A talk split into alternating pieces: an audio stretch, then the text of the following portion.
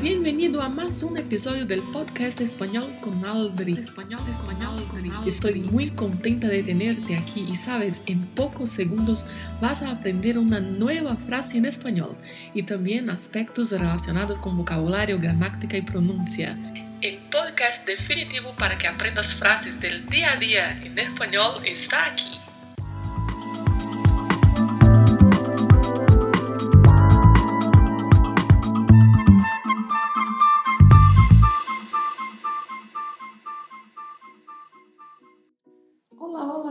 Hoy es lunes más una vez e aqui estamos para aprender mais uma frase em espanhol.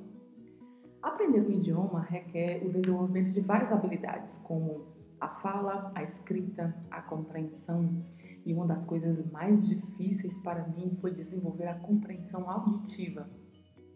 Acredito que assim seja para a maioria das pessoas.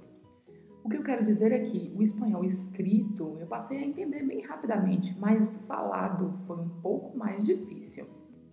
Logo no início, quando ainda estava aprendendo o idioma, lembro-me de uma vez que precisei resolver uma simples coisa em um hotel por telefone. Se presencialmente a escuta e compreensão já era difícil, imagine por telefone.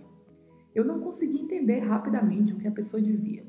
E além disso, a ligação não estava lá muito boa e eu queria pedir para a pessoa falar mais alto e eu não sabia como falar isso. Hoje eu já sei. E esta frase vamos aprender no episódio de hoje. ¿Puedes hablar más fuerte, por favor? ¿Puedes hablar más fuerte, por favor? Esta é a frase que vamos aprender. Puedes hablar más fuerte. Começa com o verbo poder, que é um verbo de segunda conjugação, e aqui ele está conjugado na segunda pessoa do singular. Tu puedes. Na frase, o tu não está explícito, mas poderia ser: Tu puedes hablar más fuerte? Cuidado ao pronunciar, pois a letra U precisa ser dita de maneira bem clara, puedes, e o D, que é pronunciado com este som mesmo, de D e não de D, como nós falamos no português. Puedes. Hablar, que é um verbo de primeira conjugação, que significa falar, e aqui está utilizado no infinitivo.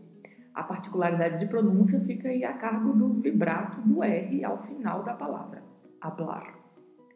Mas, que é um advérbio de intensidade, que significa mais. Muita atenção para você não pronunciar a letra I quando estiver falando em espanhol, porque não tem a letra I, é mas. E lembre-se que esta palavra em espanhol terá um acento agudo na letra A, um advérbio de intensidade. Fuerte é um adjetivo que significa forte. Na pronúncia, se atente ao som da letra U também, na primeira sílaba. Fuerte. E esta letra R está localizada no meio da palavra e às vezes é difícil de fazer a pronúncia, então treine bastante. Fuerte. E a pronúncia do T ao final, que assim como o T, quando pronunciamos lá na palavra puedes, também não tem o som de ti, é fuerte. E sempre em todas as palavras, em puedes, em fuerte, todas que têm a letra E, a pronúncia é sempre mais fechada, com o som de E, como já mencionamos várias vezes nos episódios de podcast.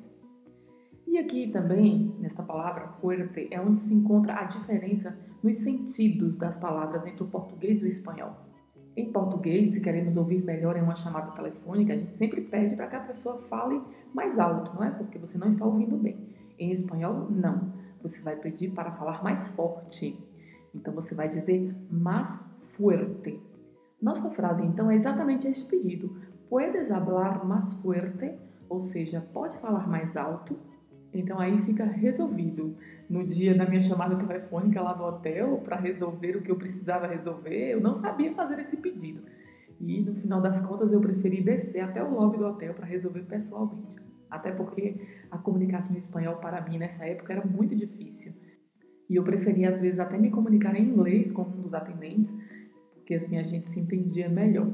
Mas isso já faz um tempo, tem uns 15 anos, e felizmente essa dificuldade já passou.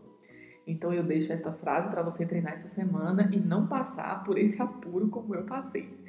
Então, um abraço e hasta a próxima semana. Este episódio terminou e agora você assume o controle da sua aprendizagem. Ouça este episódio mais vezes, quantas forem necessárias.